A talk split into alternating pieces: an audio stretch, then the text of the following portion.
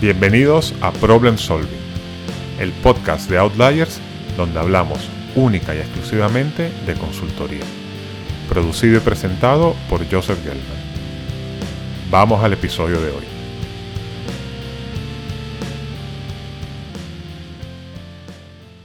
Hoy vamos a hablar de cómo estructurar tu mente para ser un buen consultor, que es un tema básico y seguramente lo primero que tienes que aprender. Siendo sincero, cuando empiezas tu carrera como consultor, muy joven, no sabes nada.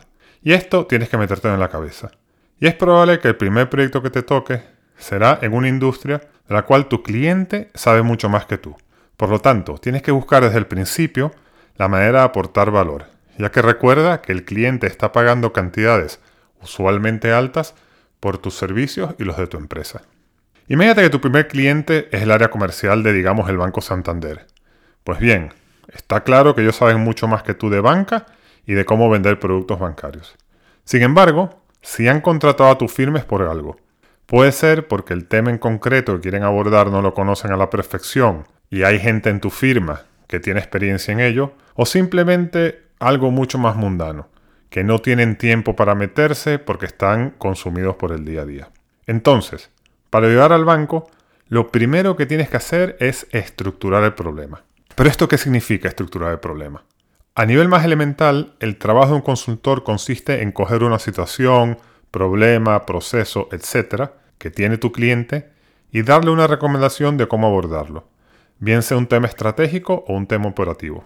Lo que un buen consultor debe hacer es coger ese problema o situación que tiene su cliente y romperlo en pequeños pedazos más pequeños, para luego, como decimos, írselos comiendo poco a poco. Y esto es, en esencia, es lo que significa estructurar un problema. Te doy un ejemplo. Suponte que estás trabajando en un cliente cuyo problema es que las ventas han disminuido. Una manera básica de estructurar ese problema sería pensar en los componentes que estructuran la posible caída de ventas. Y claramente, dos vías. Puede ser la caída en el número de unidades vendidas o puede ser la caída del precio unitario. ¿Ves?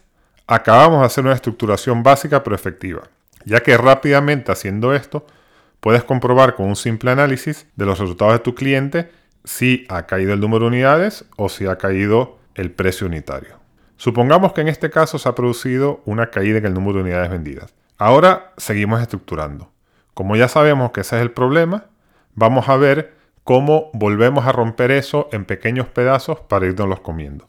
Entonces, ¿cuáles pueden ser las causas de que han caído ese número de unidades?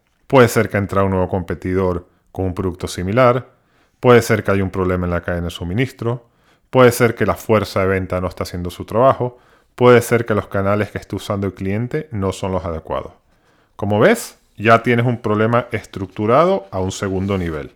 Y esto te ayudará a entender los temas que tienes que analizar para llegar a la respuesta y darle una recomendación a tu cliente. Este ejemplo que te he puesto es muy estratégico, pero si queremos ser realistas, Pensemos que tú como persona junior tendrás que estructurar más bien tareas concretas que te hará tu manager de proyecto. Esto es diferente, pero el principio que te acabo de ilustrar se mantiene. Vamos a ver algunas técnicas concretas que te servirán en tu día a día para hacer tu trabajo y siempre estructurar. Por ejemplo, vamos a pensar que tienes que hacer un documento. Ya sabemos que los consultores hacen muchos documentos en PowerPoint. Bueno, no te lances a hacer los cuadros de PowerPoint de una vez ya que es probable que te empieces a perder en los detalles. Aquí es donde tienes que estructurar. Y aquí es donde vas a estructurar tú en tu día a día en tus primeros meses como consultor. Te doy unos tips concretos. Primero, escribe en una hoja los objetivos del documento, es decir, qué es lo que quieres lograr con el mismo. Estos objetivos pueden ser, oye, quiero presentar unos análisis para que el cliente me dé feedback, quiero presentar una recomendación, quiero hacer que el cliente me dé una información, quiero hacer que el cliente me compre una recomendación, ¿cuál es el objetivo del documento que vas a hacer? Cuando esto esté claro, haz otra hojita. Y en esta vas a poner dos columnas. En una columna pones la lista de información que tienes para dar o para utilizar en tu documento y en la otra pon cómo vas a utilizar esta información. Es decir, cómo esta información te va a ayudar a alcanzar los objetivos del, del documento que estás haciendo. Cuando esto ya esté claro, pues ya tienes el marco conceptual estructurado de lo que quieres lograr y un poco de lo que tienes. Bueno, ahora sí vamos a hacer el documento. Pero antes de hacer el documento, lo primero que tienes que hacer es estructurar cuáles son los capítulos de ese documento. Escríbelos, capítulo 1, este es el nombre, capítulo 2, capítulo 3, capítulo 4, y si quieres piensa un poco lo que vas a meter en cada uno de ellos. En otro episodio del podcast vamos a hablar más en detalle de cómo comunicarte de forma efectiva, tanto escrita como verbal con el cliente. Pero lo que te acabo de decir es muy importante y tiene muy buenos tips a la hora de estructurar. Si bajamos a nivel operativo, esto también aplica. En esta línea, imagínate que tienes que trabajar en un proyecto en el cual ayudas a tu cliente a hacer el seguimiento de una serie de proyectos que él tiene. Esto es lo que se llama en consultoría PMO, Project Management Office. Aquí tienes que aplicar la misma idea de estructura. O sea, no te pongas a hacer directamente el mega instrumento super guay que el cliente va a utilizar para hacer este seguimiento. Estructura. Piensa primero en los objetivos del seguimiento, lo que es importante que se vea en las reuniones de seguimiento, entiende bien lo que es vital y separa lo que es accesorio, piensa en cuál sería la mejor manera de presentarlo, y una vez que tengas todo esto bien pensado y definido, pues oye, ahora sí, lánzate a hacer ese instrumento de seguimiento que va a hacer que tu cliente diga, wow, este chico es joven pero es muy bueno. La estructura resulta especialmente útil en proyectos analíticos. Pero de esto, de nuevo, vamos a hablar en un episodio, ya que trabajar con números es un arte en sí, el cual tienes que aprender. Pero bueno, como digo, esto lo dejamos para después. Antes de dejarte ir, quiero hablar de un concepto básico en consultoría. Y este quiero que te lo tatúes. Bueno, no te lo tatúes literalmente, pero lo que te quiero decir es que esto que te voy a decir, guárdalo para toda tu carrera como consultor. Y este concepto es MISI, que significa Mutually Exclusive and Collectively Exhaustive. ¿Qué significa esto?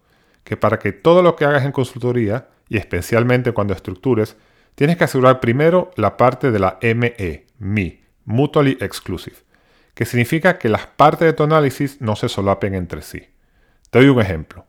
Pensemos que tienes que estructurar un análisis del estado de ganancias y pérdidas de la empresa. Y decides que vas a analizar los costes, los ingresos y el número de unidades vendidas. Esa es tu estructura para plantear el análisis. ¿Ves el error? Me voy a callar unos segundos a ver si lo pillas. Bueno, si no lo pillaste, el error es que los ingresos y los números de unidades no son mutually exclusive ya que el número de unidades están comprendidas dentro de los ingresos. ¿Lo ves? Eso es lo que significa no ser exclusive. Eso haría que tu análisis no estuviese bien estructurado y que no te llevase a los resultados esperados. Para que tu análisis fuese MISI en este caso, tendrías que analizar primero los costes y por otro lado los ingresos. Y una vez fueses a profundizar en los ingresos, lo vuelves a estructurar en unidades vendidas y precio, que son los componentes de los ingresos. ¿Ves? Esto ya es MISI. La otra parte del MISI es el CE, que significa Collectively Exhaustive. Esto es más fácil. Significa que tu análisis tiene que ser exhaustivo, es decir, que incluya todas las posibilidades y no deje nada por fuera. Por ejemplo, si vas a analizar los canales de venta de una empresa, pues oye, analízalos todos. No te dejes ninguno fuera. Porque imagínate, te vas a presentar el análisis al cliente y le muestras cuatro canales y te dice el cliente, oye, pero es que te faltan dos pues perdiste toda la credibilidad. Bueno, esto es todo por hoy. Recuerda, siempre estructura y todo lo que hagas que sea MISI. La semana que viene hablaremos del proceso de entrevistas para entrar en una consultora. Hasta entonces.